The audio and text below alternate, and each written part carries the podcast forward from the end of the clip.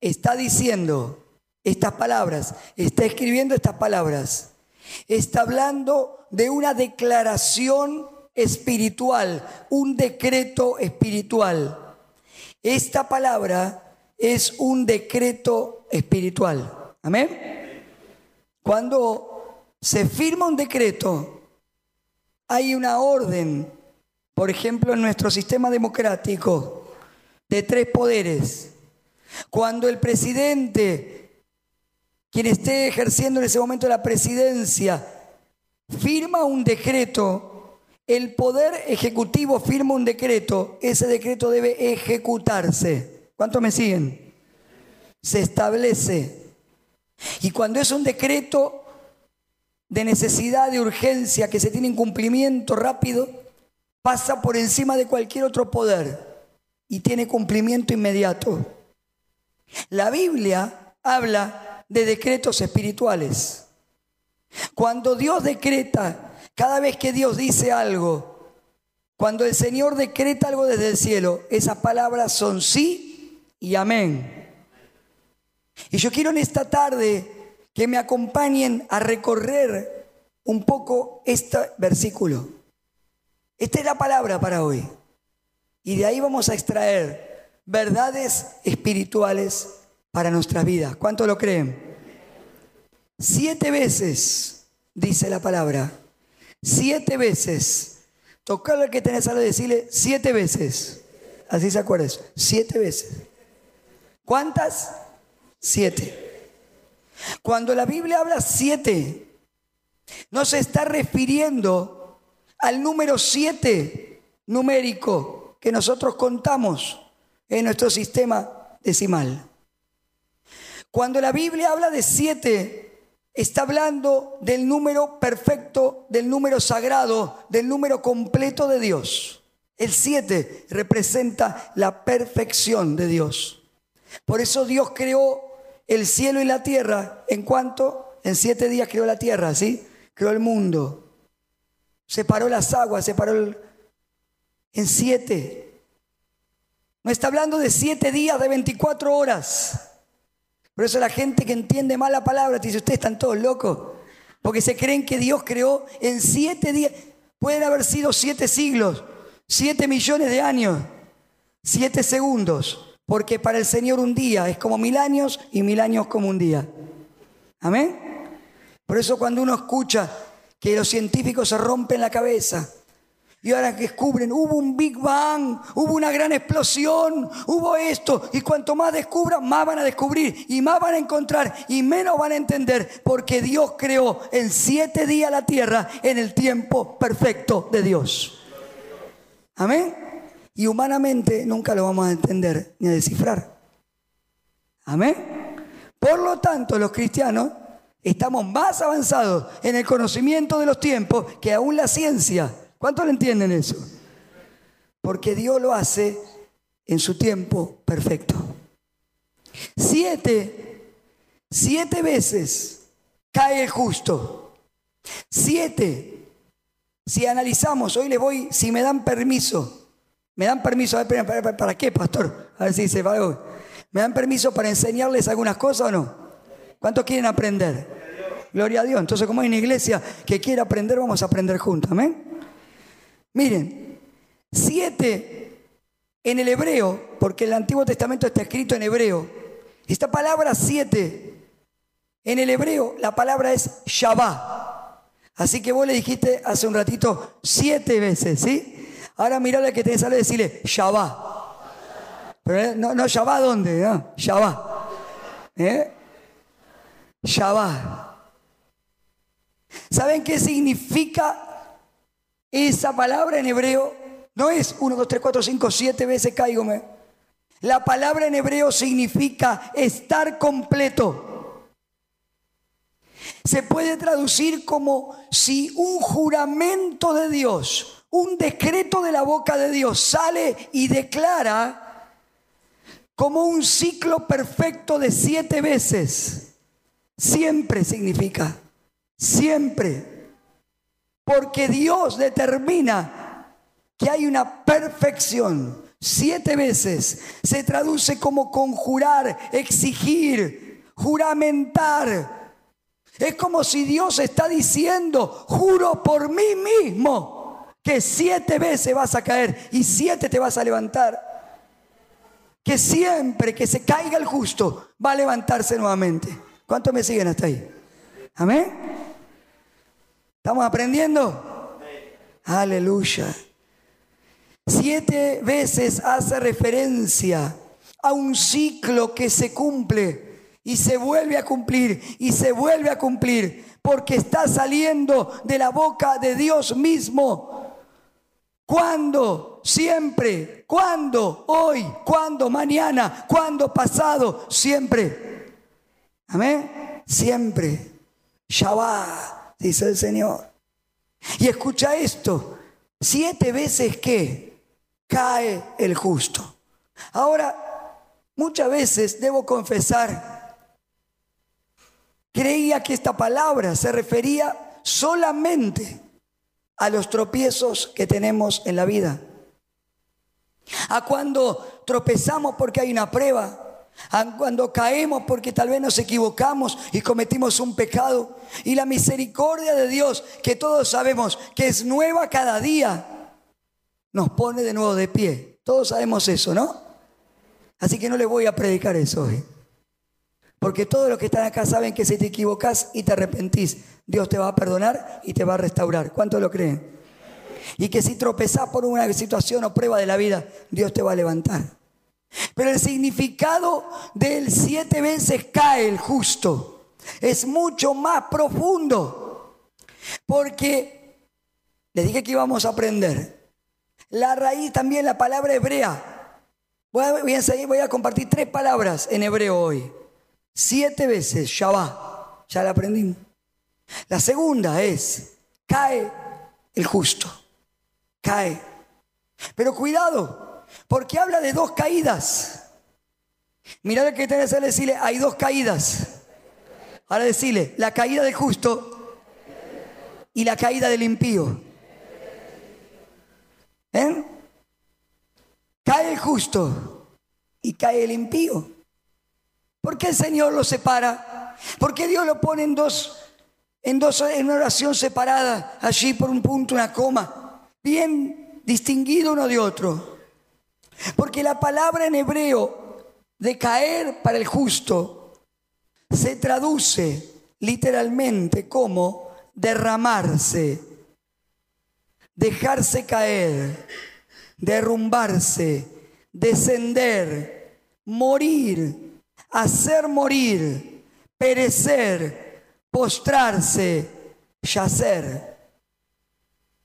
Lo que la Biblia está diciendo en este pasaje, hermanos queridos, es que una y otra vez los justos, que somos vos y yo, porque somos los hijos de Dios, nos caemos, nos dejamos caer, nos postramos, nos humillamos frente a aquel que cuando alguien se humilla, Él lo levanta. ¿Cuánto lo entienden? Por eso es una perfección divina. Porque desde el momento en que vos y yo aceptamos a Cristo, tu vida y mi vida está justificada por la sangre de aquel que dio su vida en la cruz del Calvario. Y la Biblia nos llama justos, no porque hacemos todo bien, no porque no nos equivocamos nunca. ¿Cuántos se equivocaron esta semana? Ven que levantó primero la mano yo. Si hay alguno perfecto, ya está. Lo llamamos acá adelante y nos postramos todos. Todos nos equivocamos en algo y seguimos siendo justos porque Él nos dio su vida en la cruz del Calvario.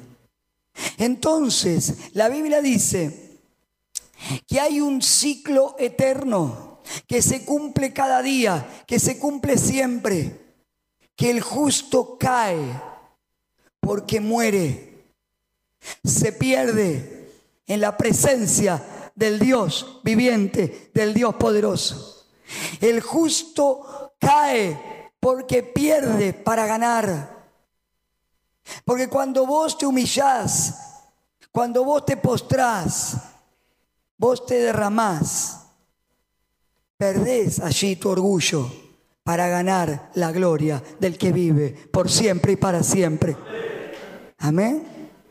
Cuando vos y yo nos dejamos caer ante los brazos de aquel que nos ama, cuando morimos ante su presencia como hoy, que adorábamos, Hacemos morir nuestra carne, hacemos morir nuestros pensamientos humanos que están contaminados por este mundo, hacemos morir nuestras debilidades frente al altar. Morimos, hacemos y matamos porque el caer también significaba matar. Matamos lo que nos sirve en nuestra vida, sacamos lo que está vencido, lo que ya pereció, para que venga lo nuevo Siete veces cae el justo y vuelve a levantarse. Por eso es tan importante aprender y vivir humillado, humillada bajo la mano de Dios. Amén. Humillados. Necesitamos dejarnos caer. Está hablando de alguien que se deja caer. ¿Alguna vez te dejaste caer en los brazos de alguien que amás? porque tal vez era tan duro, ese dolor, tan difícil ese problema, que te dejaste caer en los brazos de tu esposo, de tu esposa, de tu hijo, de tu mamá. ¿Cuánto más necesitamos dejarnos caer en los brazos de aquel que una y otra vez nos vuelve a poner de pie? ¿Cuánto le pueden dar un aplauso al Señor?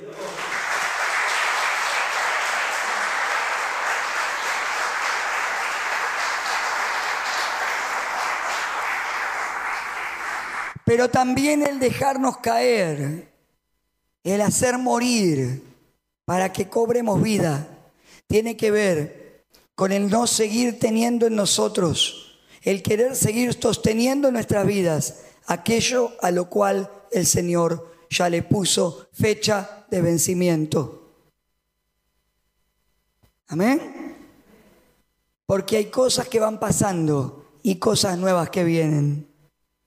Y yo necesito dejarme caer ante la presencia del Señor para que lo viejo salga y venga lo nuevo. Amén.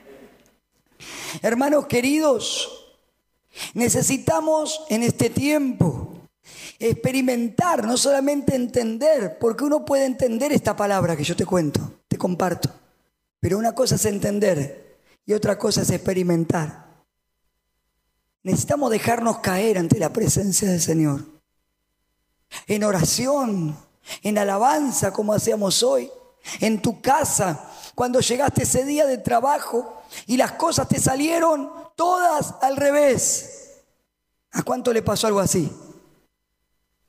¿A cuánto nos pasó algo así esta semana? Voy a levantar la mano porque a.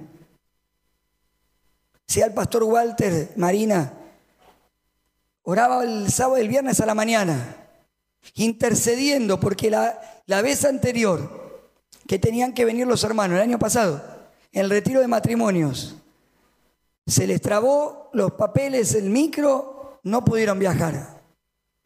En la mañana temprano el viernes, me levanto, que teníamos oración y ayuno los líderes. Señor me traía, reprendé toda oposición en el micro. Puse a interceder, orar, orar. Me dice Walter cuando llegó, pastor, tuvimos una oposición para llegar tremenda. Y antes de salir, el micro que venía para acá, lo pararon en el camino, no lo dejaron seguir. Si hubieran sacado esos pasajes, no podían viajar. Pero para la gloria de Dios, tenían libre el espacio, pudieron sacar otros pasajes y hoy están acá. Hermano, cuando nos dejamos caer ante la presencia, cosas sobrenaturales suceden. ¿Cuántos dicen amén? Pero les cuento, el viernes tuve un día de oposición ¿Alguna vez pasó a usted que se le endiabla todo? ¿O no? ¿A cuánto se le endiabló la, la cafetera alguna vez? La computadora, la cocina. Yo el viernes tuve todas las computadoras endiabladas, las impresoras endiabladas, todo, todo lo que teníamos que hacer. Tenía el tiempo, todo preparado. Entonces, el enemigo se levanta y te quiere trabar y te quiere frenar. Y llega un momento que la espiritualidad que todos tenemos parece que se, ¿no? Y empieza a salir uf, ebullición la carne. Oye, sí, agarro, Dios me cambió a mí mucho. Yo, romp- yo antes rompía las cosas, debo confesar. Algunos se ríen. Si rompés las cosas no es de Dios. Amén. Cuando a mí me agarraba una, hace muchos años, ¿eh? después ese año me sanó. No andaba la computadora y decía, ah, no andás, toma. Ahora no vas a andar nunca más. Y con eso me sacaba la bronca. Pero después tenía que ir a, a Nancy y decirle, ahí compré una máquina nueva. Entonces, como era, aprendí que era mejor no romper. Entonces, ¿saben qué hay que hacer, hermanos? Hay que dejarse caer ante aquel que nos vuelve a levantar. ¿Cuánto dicen?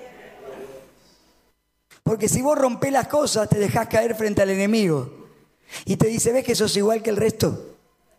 Te tiento con lo mismo, te hago mala sangre con lo mismo. ¿Se entiende? Hay gente que se deja caer frente a ese problema, frente al jefe del trabajo, se deja caer frente a los profesores que le dijeron sos una persona inútil, que no vas a poder aprobar nunca ninguna materia, se dejan caer frente a esa discusión y dicen no tengo solución, se dejan caer frente al problema de las deudas, se dejan caer frente al mundo, frente a las tentaciones, pero hay una palabra, Shabbat dice el Señor, siete veces cae justo y el Señor lo vuelve a levantar cuando nos dejamos caer en su presencia. Aleluya.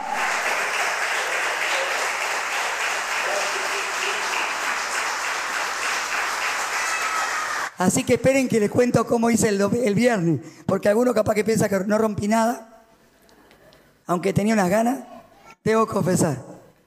Había una máquina que le tenía ganas ya, pero dije no, porque tenía esta palabra y ya me la había dado el Señor en la semana. Así que a la noche, cuando ya había pasado todo, le digo a Nancy a Eric, teníamos que ir a la casa de mi hermana que era el cumpleaños, le digo, no, me voy un rato, media hora. ¿Saben qué hice? Puse alabanza, me acosté en la cama y dejé la adoración y me dejé caer en los brazos de aquel que nos vuelve a levantar. No sé cuánto tiempo pasó. Adoré, me quedé medio dormido, estaba cansado. Pero cuando me levanté, tenía la misma sensación. Cuando sos un niño y te arropan, te quedaste dormido con frío y te despertaste y tenés una cobijita que te puso mamá o papá o el abuelo. Exactamente igual.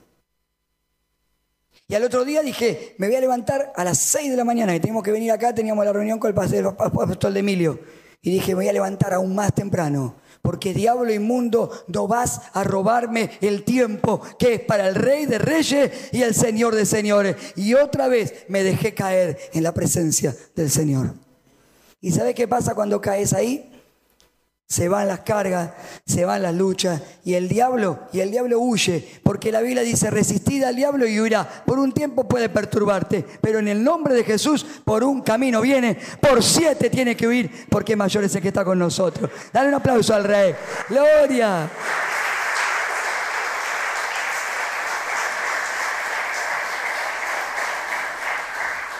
Déjate caer en el Señor, porque no es un pozo sin fondo. Cuando te dejas caer en el Señor, tenemos por seguro que sus manos están listas para sostenernos y levantarnos una y otra vez. ¿Cuánto lo creen? Será por eso que el apóstol Pablo escribe en Filipenses 1.21 y en Gálatas 2.20. Vamos a ver primero Filipenses 1.21. A ver si ahora que aprendimos esta palabra, podés entender mejor esta. Porque para mí el vivir es Cristo y el morir ganancia. Pablo está diciendo, cada vez que me dejo caer, muero y gano, porque para mí el vivir es Cristo. Amén. El vivir es Cristo. El vivir es Cristo. El vivir es Cristo. Gálatas 2.20 dice, con Cristo estoy juntamente crucificado. ¿Saben que en la antigüedad a los malhechores se los crucificaba y muchas veces se hacían crucifixiones simultáneas. Y se ponía a alguien que estaba crucificado y había muerto y a otro encima y se lo ataba a esa persona y se lo dejaba crucificado con esa persona muerta. Y Pablo está usando esa referencia para decir, yo estoy como crucificado con Cristo, muerto en Él. Pero miren lo que dice ahora, ya no vivo yo, ahora vive Cristo en mí. Y lo que ahora vivo en la carne, lo vivo en la fe del Hijo de Dios, el cual me amó y se entregó a sí mismo por mí. Antes, si te dejabas caer frente a las situaciones de la vida, o no te ibas a levantar como vamos a ver ahora, o te levantás todo chueco. O cuando te volvés a levantar, alguno te llevó hasta el pozo y se lastimó con vos. ¿Cuántos saben de lo que hablo? Porque a veces nos dejamos caer frente al mal humor, frente al mal carácter, a las discusiones, a las peleas y arrastro a los que están alrededor mío. Pero qué tremendo es cuando me dejo caer en Cristo, porque Él me vuelve a levantar. Y mi vida es cambiada. Y Pablo está diciendo, ahora mi propia carne experimenta el poder de Jesucristo. Estoy cambiado por el poder de Dios. ¿Cuántos dicen amén? Aún los tropiezos, las caídas, las pruebas de la vida, cuando nuestra carne es crucificada, cuando hacemos morir lo carnal, lo pecaminoso, cuando nos sometemos al Señor, cuando nos rendimos, cuando nos caemos frente a su majestad, en la cuenta celestial se suma, no se resta. El morir es ganancia. ¿Saben cómo es esto? Yo que soy contador, muchos pasajes de la Biblia los analizo como contador, son maravillosos.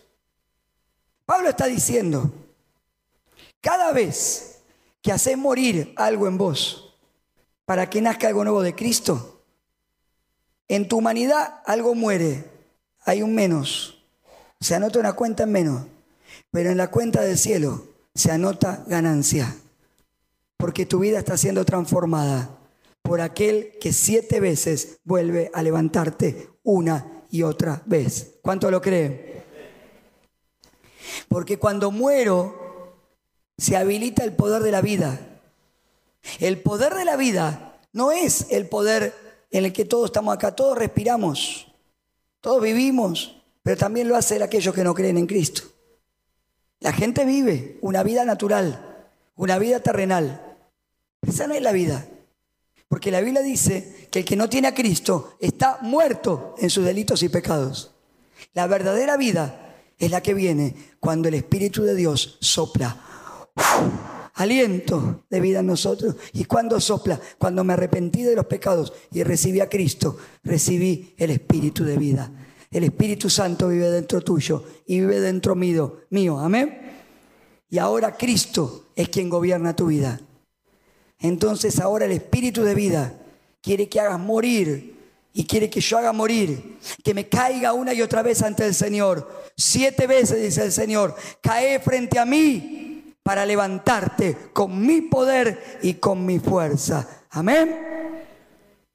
Ponemos de nuevo el proverbio.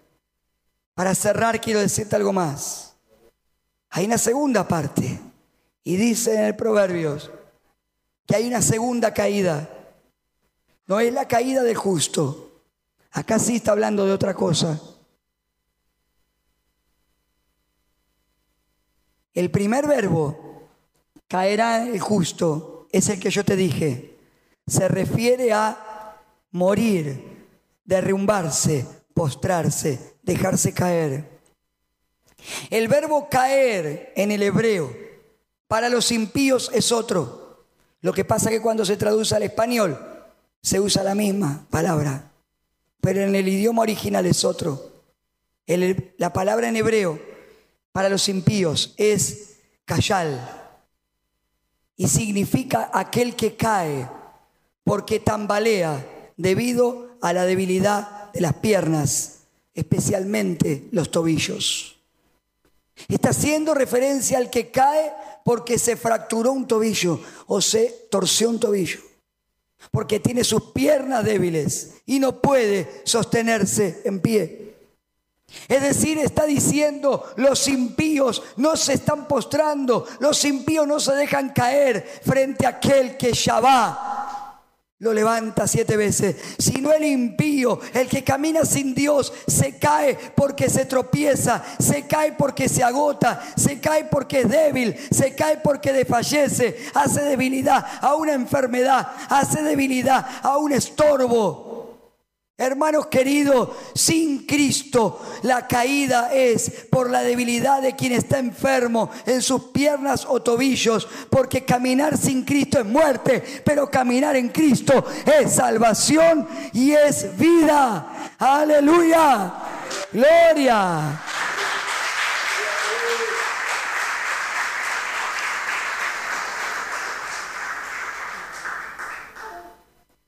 Cuando los tobillos se debilitan, cuando alguien se fractura una articulación en esa zona, se desploma. ¿Cuántos vieron la lesión común en los, en los tenistas a veces? ¿sí? Y uno ve, se fracturó el tobillo, automáticamente vuela la raqueta, se desploma de costado, se cae. Los jugadores de fútbol, lo mismo, ¿no? Cae, se desploma. Todo el peso del cuerpo no puede ser resistido cuando se fractura esa articulación, cuando se daña esa articulación. No puede resistir la estructura del peso corporal. El cuerpo se derrumba, se desploma. Hermano, no te apartes del Señor. No camines lejos de Él. Porque esa caída no es el Shabbat de Dios. Es una caída en la cual hay dolor, en la cual hay tristeza, en la cual hay consecuencias. Hermano querido, muchos de nosotros venimos de historias de tobillos fracturados. Yo vengo de una historia familiar nuestra familia viene de, tobillos fracturados, de piernas débiles, de personas y de familia que cuando estábamos sin Cristo, yo recuerdo mi infancia, mi adolescencia, caminábamos solos con nuestras propias fuerzas.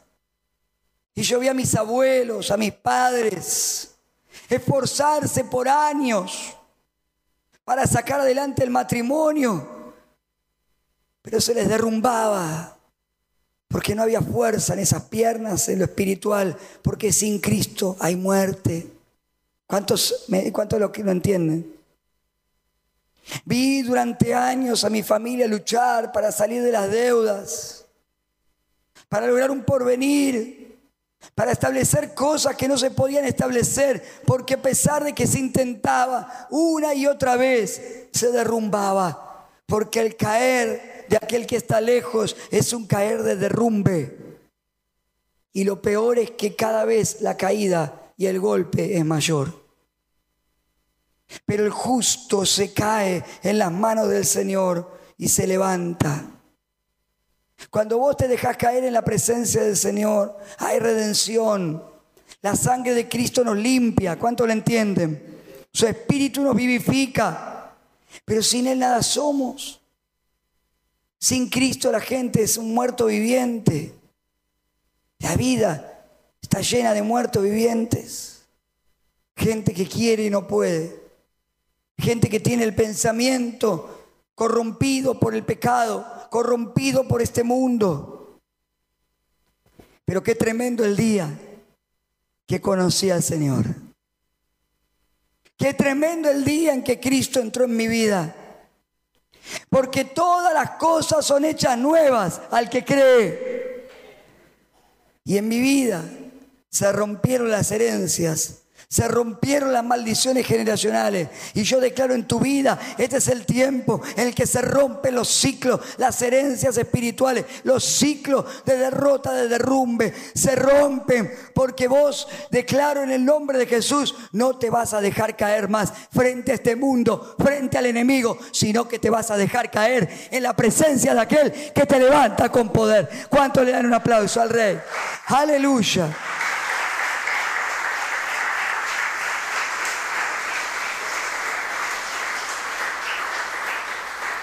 Déjame cerrar y contarte un poquito más algo de mi testimonio. No voy a decirte que es un camino de rosas, porque el camino de fe no es un camino de rosas. Porque el Salmo 23, cuando habla que la oveja sigue al pastor, porque el pastor la guía, dice que la lleva en lugares de delicados pastos, amén. Pero también dice, y junto a aguas de reposo, pero también dice que el buen pastor nos guía por valle de sombra de muerte. Porque la vida se trata no de que todo me salga bien, sino de atravesar los momentos buenos y los difíciles. Pero tengo la vara y el callado del pastor que me infunde el aliento, dice la palabra. Amén. Entonces, hermano, no es un camino de rosas. Yo por lo menos siento que una y otra vez tengo que morir. Y cuando creo que ya moría todo lo que tenía que morir, parece que el Señor dice, hay algo más. ¿A cuánto le paso? ¿Algo más que quiero hacer? Y vuelve a sacar otra cosa más. Porque la Biblia dice que Él nos perfeccionará hasta el día en que Él nos lleva a su presencia. ¿ves? Así que Él te va a perfeccionar todos los días, cada día. ¿Sabes por qué te quiere perfeccionar? Porque te ama y porque quiere hacerte cada día más hermoso, más hermosa. Amén. Así que mira lo que tienes que decir, está más hermoso o está más hermosa. Amén. Ahí está, me gusta que le digan. Y más el esposo a la esposa, ¿no? Y la esposa al esposo.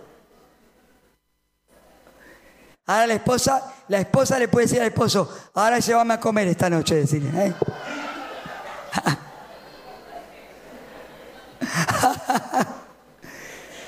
a ponerse, vamos. ¿Cuántas mujeres tomaron esa palabra? Quieren a comer esta noche, ¿eh? Hay unas cuantas, mira. Ya está. Hermanos queridos, el Señor nos perfecciona porque nos quiere ver más hermosos. Nosotros a nuestro hijo lo queremos ver cada día más hermoso. No está arriba, pues si digo esto se dice, papá, ¿por qué hablaste de mí? Porque ahora ya está en la preadolescencia, no quieren que hablemos de ellos. Pero uno ya, ya crece, ¿no? Y tiene 11 y uno... Entonces dice, papá, ya soy grande, pero solo queremos poner cada día más hermoso. ¿No? Decimos, ay, mira qué linda la ropa, esto, el otro, queremos que hable mejor, queremos que trate mejor a la gente. Queremos, porque es nuestro hijo, es nuestro producto, nuestro, nuestra descendencia. Miren el Señor que es nuestro papá, nos quiere cada día más hermoso. Que hablemos mejor, que tratemos mejor a la gente, que perdonemos, que actuemos como Él. Entonces dice el Señor, cae, cae ante mí, morí para que te vuelva a levantar. Y hermano, para cerrar, no te digo que es fácil. Muchas veces me equivoqué, me equivoco. Otras veces Dios mismo me hace y a vos también nos hace caer frente a su majestad para recordarnos que Él es Dios y que Él tiene el poder. Amén. Que Él es el que gobierna, que Él es el que decide, que Él es el soberano. Y a veces cuesta, y a veces cuesta. No es un camino fácil, no es fácil morir para ganar. No es fácil rendirnos para volvernos a levantar, pero es el camino que Jesús nos dejó. Es la forma que el Señor nos promete para que el Shabbat de Dios, el siete veces de Dios, se cumpla en nosotros y se levante de vos y de mí un hombre y una mujer de fe que haga cosas grandes en el nombre de Jesucristo. Y así como una vez al profeta Jeremías, también le pasó. A veces pensamos, en dejar todo. ¿A cuánto les pasó eso? ¿Cuánto alguna vez pensaron, dije, Señor, no aguanto más? Es difícil. A todos nos ha pasado. A todos. Y a veces creemos que esas cosas no le pasan a los hombres de Dios que están en la vida de las mujeres. Creemos que son que fueron, ¿no es cierto?, seres sobrenaturales. Pero a todos le pasó tuvieron crisis, tuvieron dificultades. Pedro lo negó a Jesús tres veces, era su amigo. ¿Cuántos se, cuántos se equivocaron? ¿Cuántos hicieron cosas en la Biblia? Y hermano, muchas veces nuestras fuerzas se agotan. Muchas veces nuestra fe parece que llegó al límite, Señor, y el Señor nos pide, cree más. ¿Cuánto más querés que crea, Señor? Paz. Me, me, tengo que dejar caer una vez más ante su presencia. Y a veces nos queremos rendirnos, pero hay algo sobrenatural. Porque una y otra vez el Shabbat de Dios el siete veces se cumple y el Señor nos vuelve a levantar en Cristo. Y cuando te levantás, cuando me levanto, soy más fuerte que el de antes. Porque el poder que nos levanta viene del cielo. Es el mismo poder, dice Pablo, que resucitó a Cristo de entre los muertos. Jeremías, capítulo 20, versículo 7. Jeremías le habló a un pueblo duro. No le creyeron lo burlaron, lo metieron preso, le hicieron de todo. Y cuando habló con el Señor le dice, Jeremías 7, versículo, perdón, Jeremías 20, 27, no 7, 20, 27, 27. Miren lo que dice, tú Señor me sedujiste y fui seducido, más fuerte que yo fuiste y me venciste. Cada día he sido escarnecido, cada cual se burla de mí. Y luego dice en el siguiente, porque cuántas veces hablo y de voces y grito, violencia y destrucción, porque la palabra de Jehová me ha sido para afrenta y escarnio cada día. Y dije, mira lo que dijo el profeta, no me acordaré más de él, está hablando de Dios ni hablaré más en su nombre. Quería dejar el ministerio. Quería dejar el camino. No obstante, había en mi corazón como un fuego ardiente metido en mis huesos. Traté de sufrirlo y no pude. Y luego dice, porque oí la murmuración de muchos, temor por todas partes. Dice que lo denunciaban. Pon el siguiente, el 11. Y dice luego el versículo 11. Mas Jehová está conmigo como poderoso gigante. Por lo tanto, los que me persiguen tropezarán. Hermano, el Shabbat de Dios, el siete veces de Dios, es que una y otra vez el Señor te viene a buscar para que te vuelvas a poner de pie. Y el profeta decía, yo dejo todo, no hablo más, Señor. ¿A qué me mandaste? No me creen, no puedo, estoy cansado. Pero hay un fuego, dice, ardía un fuego dentro de mí que no pude resistir. Porque cuando la presencia de Dios se manifiesta en tu vida, una y otra vez te vas a levantar. Porque el soplo del aliento del Señor sobre tu cuerpo y mi cuerpo nos trae en el poder del cielo que nos levanta una y otra vez. Siete veces cae el justo, pero vuelve a levantarse. ¿Cuánto le pueden dar un fuerte aplauso al Señor?